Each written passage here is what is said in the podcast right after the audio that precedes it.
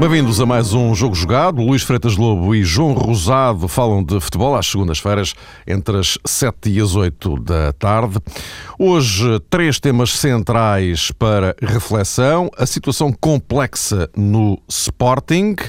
Isto precisamente na semana em que os Leões iniciam a discussão sobre o acesso à final da Liga Europa, numas meias finais com o Atlético de Bilbao. No caso do Benfica, a discussão que se tem acentuado sobre a continuidade ou não de Jorge Jesus para a próxima temporada. Isto apesar de o Benfica, no último sábado, ter conquistado a taça da Liga. E depois, neste contexto, e agora eh, referindo-nos concretamente ao campeonato, o Futebol Clube do Porto mais perto do título, uma vez que nesta altura e com quatro jornadas apenas por realizar, dispõe de quatro pontos de vantagem sobre o Benfica. Meus caros, eh, bem-vindos uma vez mais ao Jogo Jogado. Uh, Luís, hoje estás aí no Porto, estamos separados pelos 300 quilómetros de ok, boa tarde. como estás. Uh, começaríamos então por aqui, pela situação no Sporting, que esta tarde decretou um blackout da, do, do futebol profissional. Uh, e isto, embora as razões não tenham sido explicitadas, uh, mas uh, certamente prende-se com uma situação complicada que o Sporting vive nesta altura, por razões que não têm propriamente a ver com o futebol, mas que podem ter eh, reflexos eh, internos eh, também no futebol, ainda que indiretamente. Estou a falar, claro, da questão do caso Cardinal, que levou a que o vice-presidente Paulo Pereira Cristóvão fosse constituído arguído nesse processo. Por esta hora decorre uma reunião em Alvalade do Conselho Diretivo ainda não terminou, eh, uma reunião em que os membros da direção refletem sobre eh, a questão da suspensão do mandato pedida pelo próprio Paulo Pereira Cristóvão, que aparentemente se terá arrependido de o ter feito. Enfim, eh, é um quadro muito complicado, algo inesperado, vindo sobretudo do Sporting e olhando para aquilo que mais recentemente tinha sucedido.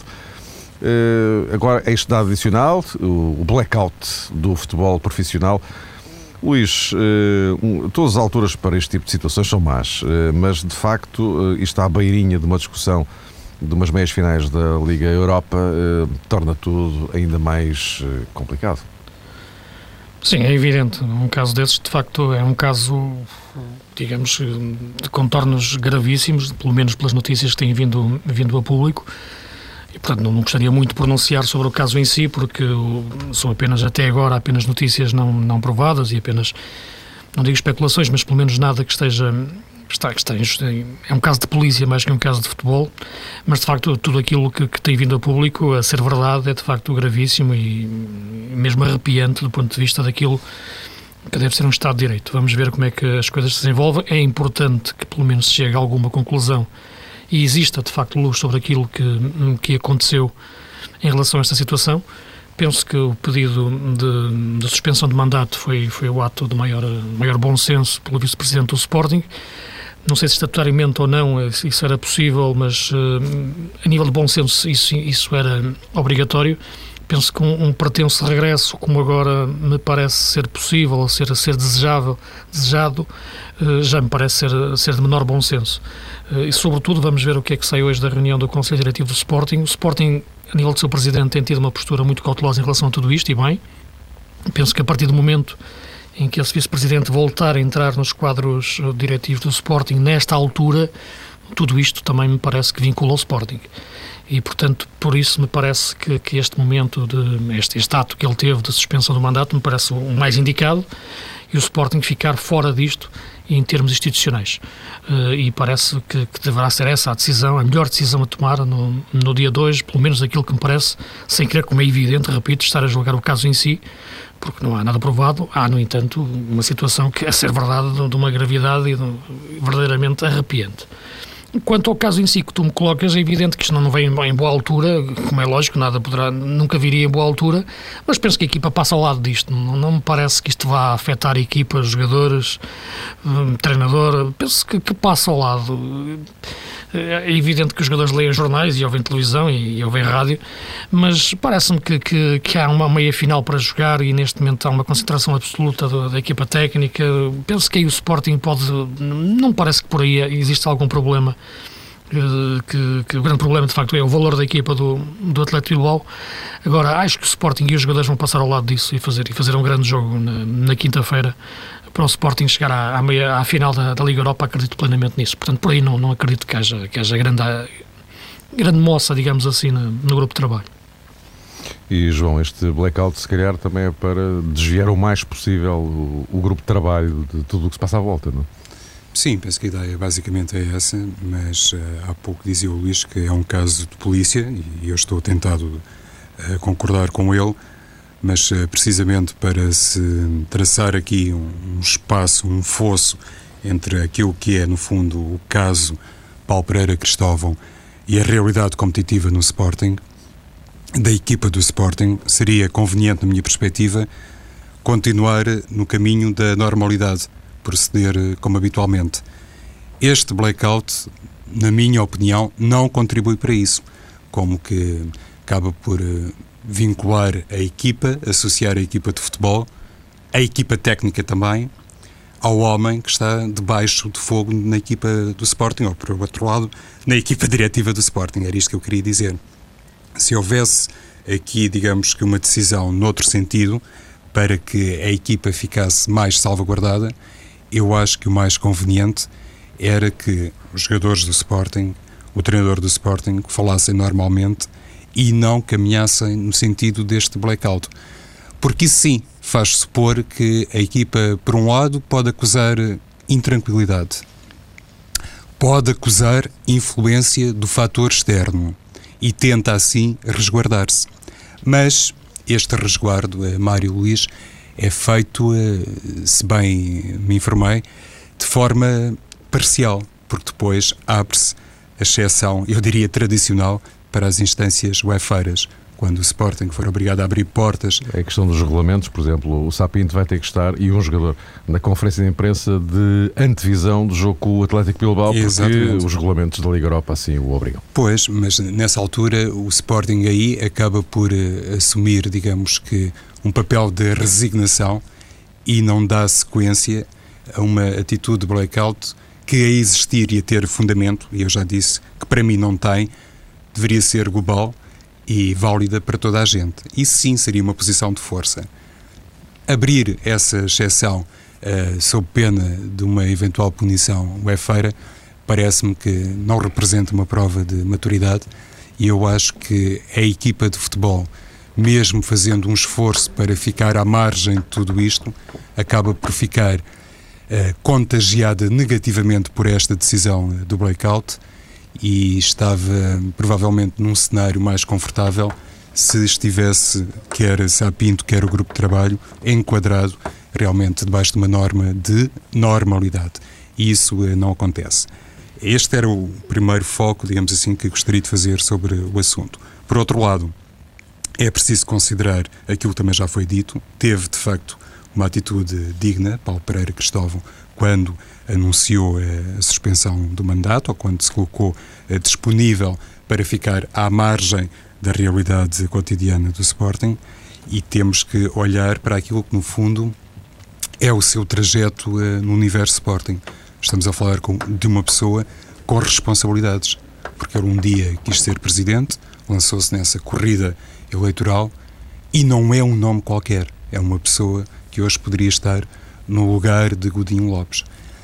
E já que falei do presidente do Sporting, eh, apetecia-me também aqui dar eh, atenção particular a um aspecto que tem a ver com este conjunto de informações que supostamente Paulo Pereira Cristóvão acabou por construir, por fazer delas um mega arquivo que supostamente, à luz de algumas notícias, utilizou até para, digamos que, marcar a sucessão técnica no Sporting, a passagem de Domingos Paciência para Ricardo Sapinto. E acho que uma das questões eh, base de todo este assunto deve situar-se neste plano. O que fazia a direção do Sporting, se é que tinha conhecimento destas informações, com os dados que lhe eram transmitidos por Paulo Pereira Cristóvão. Se as coisas são mesmo assim. Se, à luz de algumas notícias, as coisas são assim. Diz a imprensa, exato. Exatamente. Porque isso, obviamente, acaba por ser mais grave e coloca em equação outras pessoas. Porque, de repente, admitindo todas as possibilidades, eu não estou a ver que, a ser verdade tudo isto, que Paulo Pereira Cristóvão, tendo construído todo esse leque de informações, tivesse feito isso para, sei lá, compor lá o escritório de casa e fazer um arquivo pessoal. Parece-me que é legítimo aqui especular no sentido diferente e acho que é uma questão muito importante que se deve colocar uh, no futuro. E, e, eventualmente, para terminar, Mário Luís, uh, queria também chamar a atenção para outro aspecto que, no fundo, ilustra esta, um, entre aspas, interferência de Paulo Pereira Cristóvão no futebol, no departamento de futebol no Sporting. E eu julgo muitas vezes, até mais o Luís uh, estes aspectos, no Sporting nunca sabe verdadeiramente quem é que mexe com o quê, quem é que tem o dossiê A, B ou C. E no que toca ao futebol, mais uma vez se comprova por este caso que há muitas pessoas que realmente eh, assumem a coordenação de uma área que supostamente pertenceria em exclusivo a Godinho Lopes. Sim, sem dúvida, João. Eu concordo plenamente aquilo que disseste. Eu não queria muito entrar em questões por este assunto, em questões de, de avaliação, devido, como, como a Mário estava a referir, tudo aquilo que sabemos é o que vem na, o que vem na imprensa. E, portanto, é difícil estar aqui a emitir os juízos de valor ou fazer, dar uma opinião sobre situações perfeitamente ainda apenas relatadas pela imprensa. Agora, aquilo, estou, plenamente de acordo com tudo o que disseste e até que ponto saber uh, a direção do Sporting sabia de alguma das situações destas a ser, a ser repito, a serem, a serem todas verdade.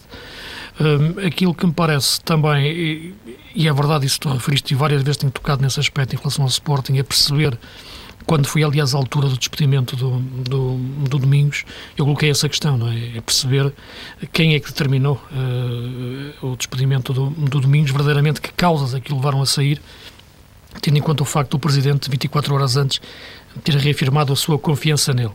Uh, e, portanto, isso me parece perfeitamente uh, em aberto. Né, nessa, é a mesma questão que eu colocava nessa altura, volto a colocar agora de forma mais, mais experimente. Uh, agora, aquilo que me parece também em relação ao blackout, e não, há pouco não tinha referido sobre isso, é que nenhuma, nenhuma situação de blackout me parece positiva para uma equipa de futebol, em situação alguma, e muito menos nesta, porque esta de facto não há nada aqui que mexa diretamente com, com os jogadores, com os treinadores, com o grupo de trabalho em si que, que, que vai para o relevado. Portanto, toda esta situação está à margem de, de, desse, desse, desse, grupo, em termos, como é evidente, institucionais, e, portanto, não me parece em, em que ponto isto faça, faça alguma lógica. Aquilo que me parece é que rapidamente o Sporting deve falar, uh, do ponto de vista de ter uma posição clara em termos institucionais por parte do seu presidente e da sua direção, perante toda esta situação. Acredito que eu quero ver, que eu ver o mais rapidamente resolvido, como dizia ontem, ontem, ontem o, doutor, o doutor Eduardo Barroso, uh, e parece-me que tem que ser assim, porque de facto, por mais que o Sporting não queira, uh, é evidente que, que, fica implicado nesta situação, porque em causa está um seu vice-presidente, com mandato suspenso ou não, é uma pessoa que de facto com grandes responsabilidades, como o João disse, dentro do Sporting. Meus caros, já agora, uh, e antes de passarmos ao, ao ponto 2, uh, eh, Atlético de uh, Bilbao, um, um, obstáculo muito complicado nesta Liga Europa, mas também quem já passou o City, por exemplo, enfim, João. Sim, é verdade, o Atlético Bilbao está reconhecido como um dos conjuntos que melhor futebol pratica na Liga Espanhola. É verdade que na Liga Espanhola os resultados têm sido um, pouco oscilantes, se calhar até por via da excelente prestação que a equipa hum, está a fazer eh, na Liga Europa, mas é evidente que tem a marca de, de Bielsa e é um, um, desafio para o Sporting em diferentes planos e, sobretudo, um, um desafio, eu diria, especial para Sapinto. Não é a primeira vez, como é óbvio, que ele vai estar confrontado com um treinador de, de larga experiência. Lá está o tal acasalamento bem sucedido do Sporting perante Roberto Mancini e Manchester City ilustra, por exemplo, aquilo que estava a tentar dizer que não vai uh, Sapinto inaugurar nenhuma etapa que não tivesse já experimentado. Já experimentou e até com sucesso. Mas uh, Bielsa comporta hum, outros uh, desafios, porque é realmente um treinador que mexe muito nas equipas, confere também ao Atlético Bilbao, digamos que uma flexibilidade tática que não é muito comum, A equipa basicamente uh, repousa, penso eu, num 4-3-3, mas muitas vezes, face até àquilo que Bielsa experimenta com Javi Martínez, é de facto uma equipa terrível porque adquire dentro de campo uma outra faceta, muitas vezes até disfarçada, com três defesas, um bocadinho ao estilo daquilo que, sobretudo na seleção chilena, Bielsa fazia. Javi Martínez é uma ausência para o jogo de Alvalade. No último confronto diante do Mallorca, o Atlético Bilbao, uh, creio que já lançou a Kiza para a defesa central. Porventura vai fazer com a Morebieta o, o par de defesas centrais para Jogou, jogou Javi Martínez ainda.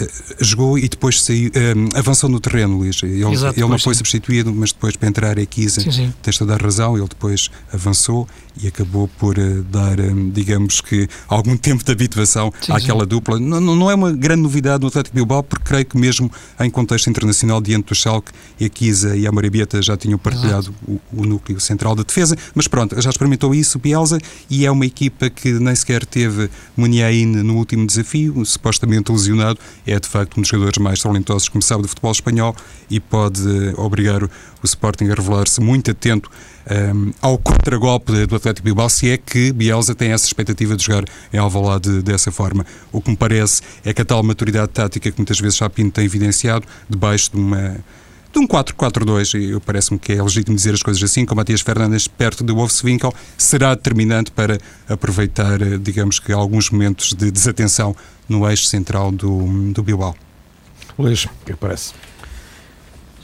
Dois pontos. Primeiro o Bilbao, depois o Sporting. Em relação ao Sporting, eh, aquela que eu acho a maior equação de maior dificuldade para, para o Ricardo Sapinto equacionar uma equipa com Elias e depois equacionar uma equipa sem Elias, porque eu acho que é um jogador de facto muito importante nesta equipa hum, do Sporting e a impossibilidade de jogar numa Liga Europa de facto condiciona muito aquilo que eu acho que é o melhor meio-campo do, hum, do Sporting, até para, para o efeito que, que o Elias tem nos outros jogadores.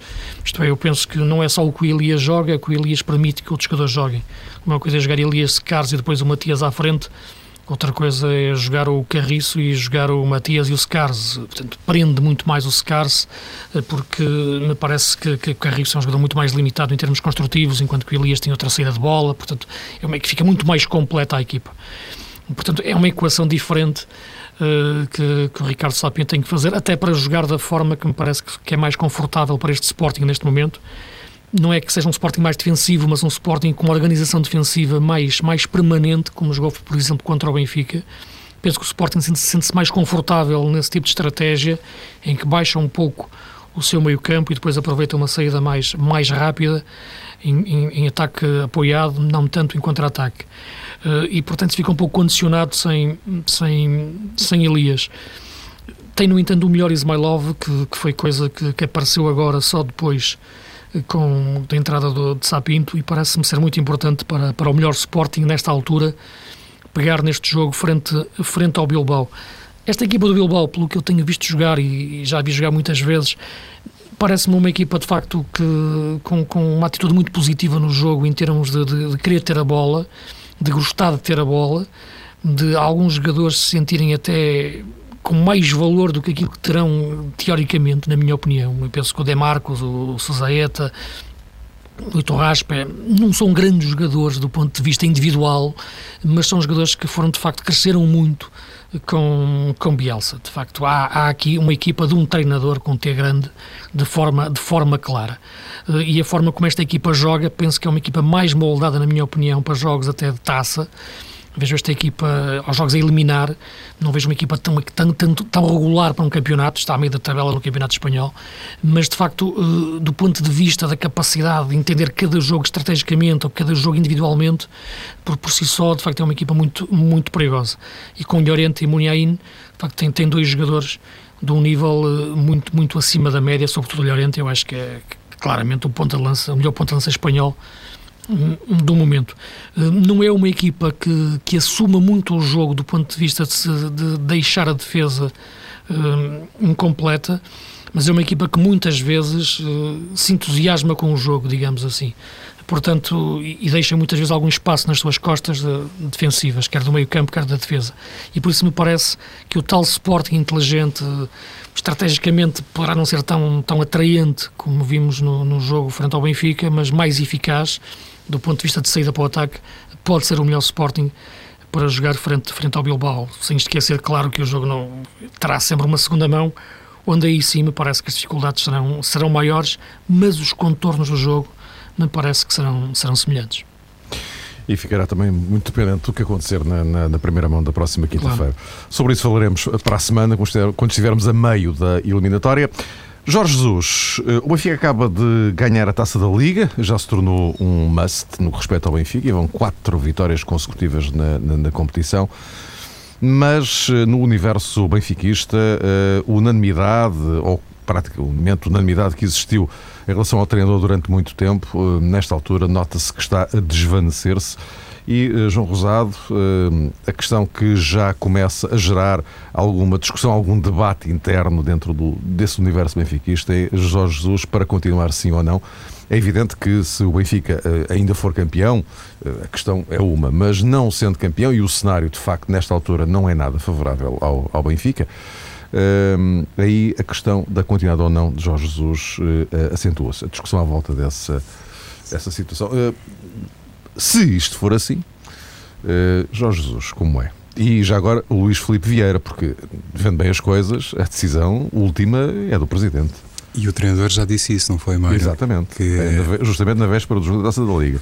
Tem que perguntar a quem manda, dizia ele aos jornalistas. A primeira e última palavra pertence, obviamente, a Luís Felipe Vieira, porque lá está, há pouco falávamos sobre o Sporting e quem conduz o quê no clube, no Benfica, sobretudo a partir de um determinado momento, percebeu-se que Rui Costa não tinha assim um papel eh, muito ativo, ou pelo menos mediaticamente não muito ativo.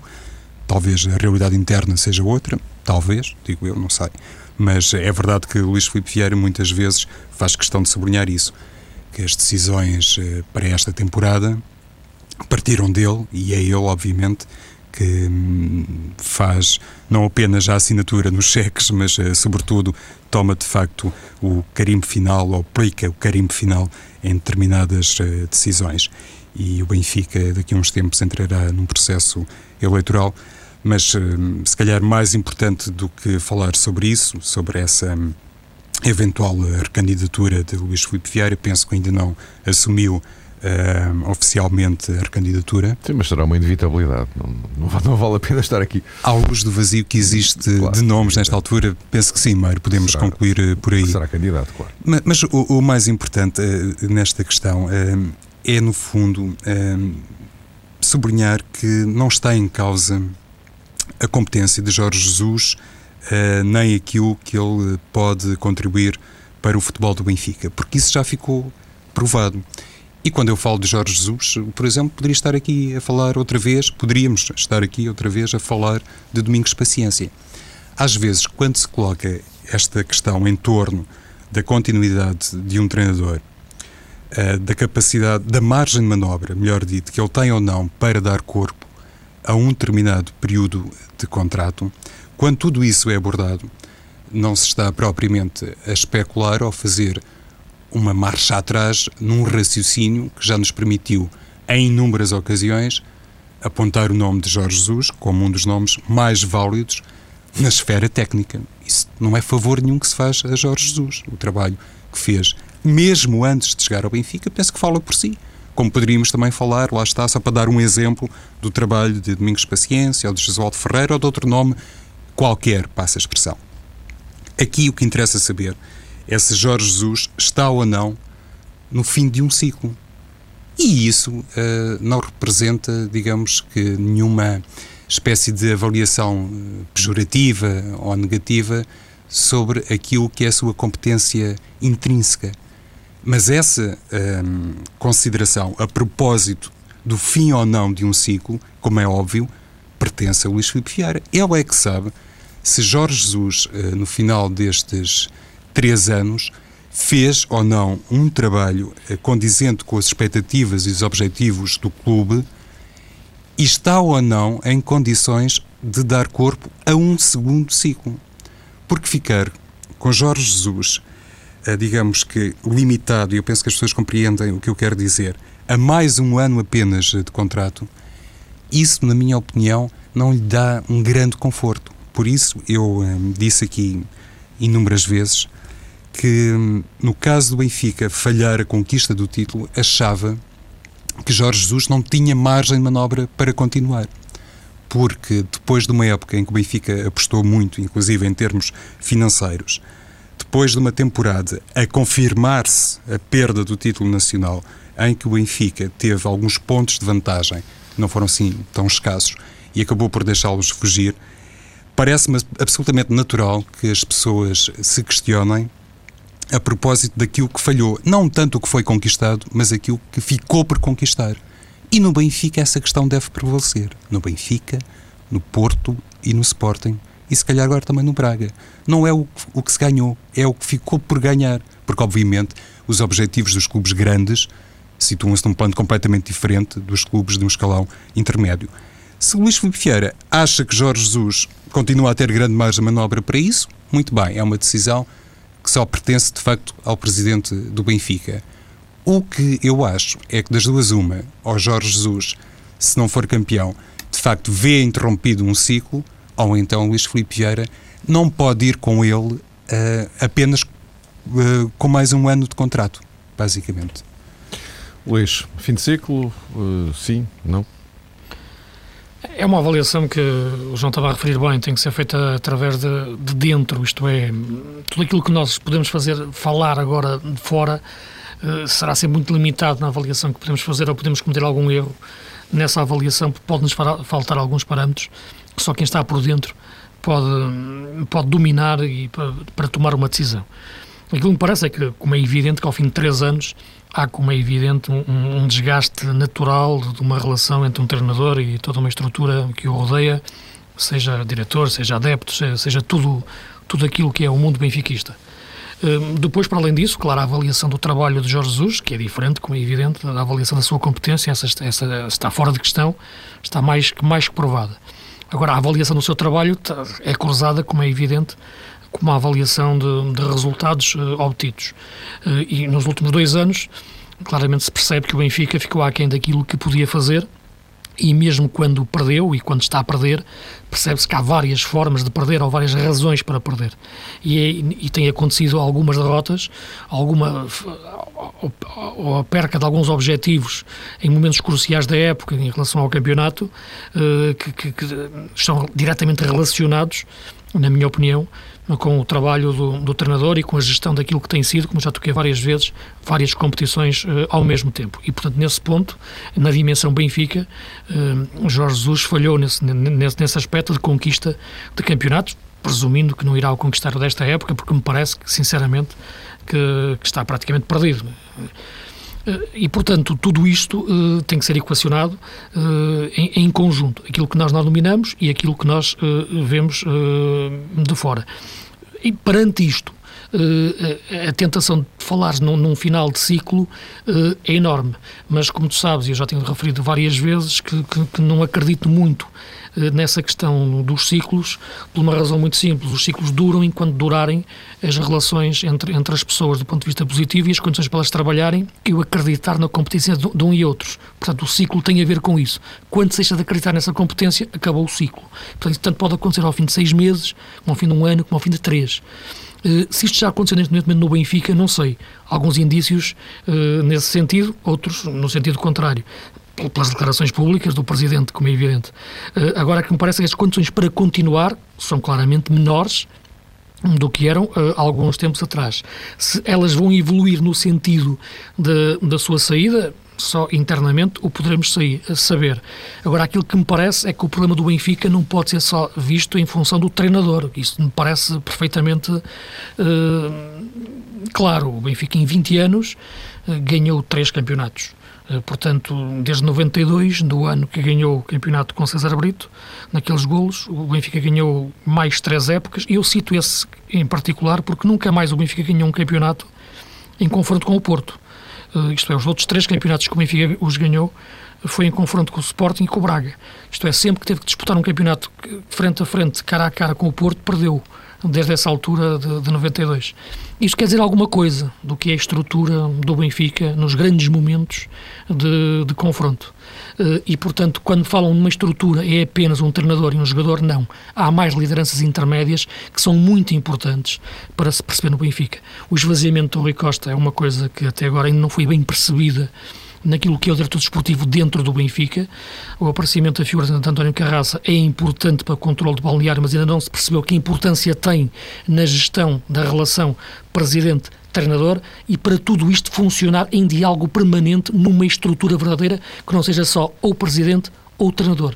Portanto, o problema do Benfica, na minha opinião, é muito mais abrangente, muito mais alargado do que apenas a questão de perceber de ganha o campeonato ou perde o campeonato para ficar ou deixar de ficar. É um problema complexo eh, em que me parece que neste momento eh, Jorge Jesus está cada vez numa posição mais frágil, mas também porque, na minha opinião, a estrutura de futebol do Benfica é frágil. É apenas o presidente e depois o treinador. Falta, na minha opinião, lideranças intermédias fortes, daquelas que falem com o treinador todos os dias, diariamente, façam uma ponte para o treinador não ficar apenas uma ilha que toma decisões ou o presidente outra ilha que toma decisões sem existir. Ok, eles falam um com o outro várias vezes, mas é preciso de facto existir alguém que também fale com o Jorge Jesus e o confronte desportivamente com determinadas situações e opções que me parecem questionáveis, mas que nunca são questionáveis dentro do Benfica, ou que só são questionáveis depois de acontecerem. E quando isso eh, e nesse momento já é tarde, como nesta altura me parece que é tarde para colocar as questões que deviam ter sido colocadas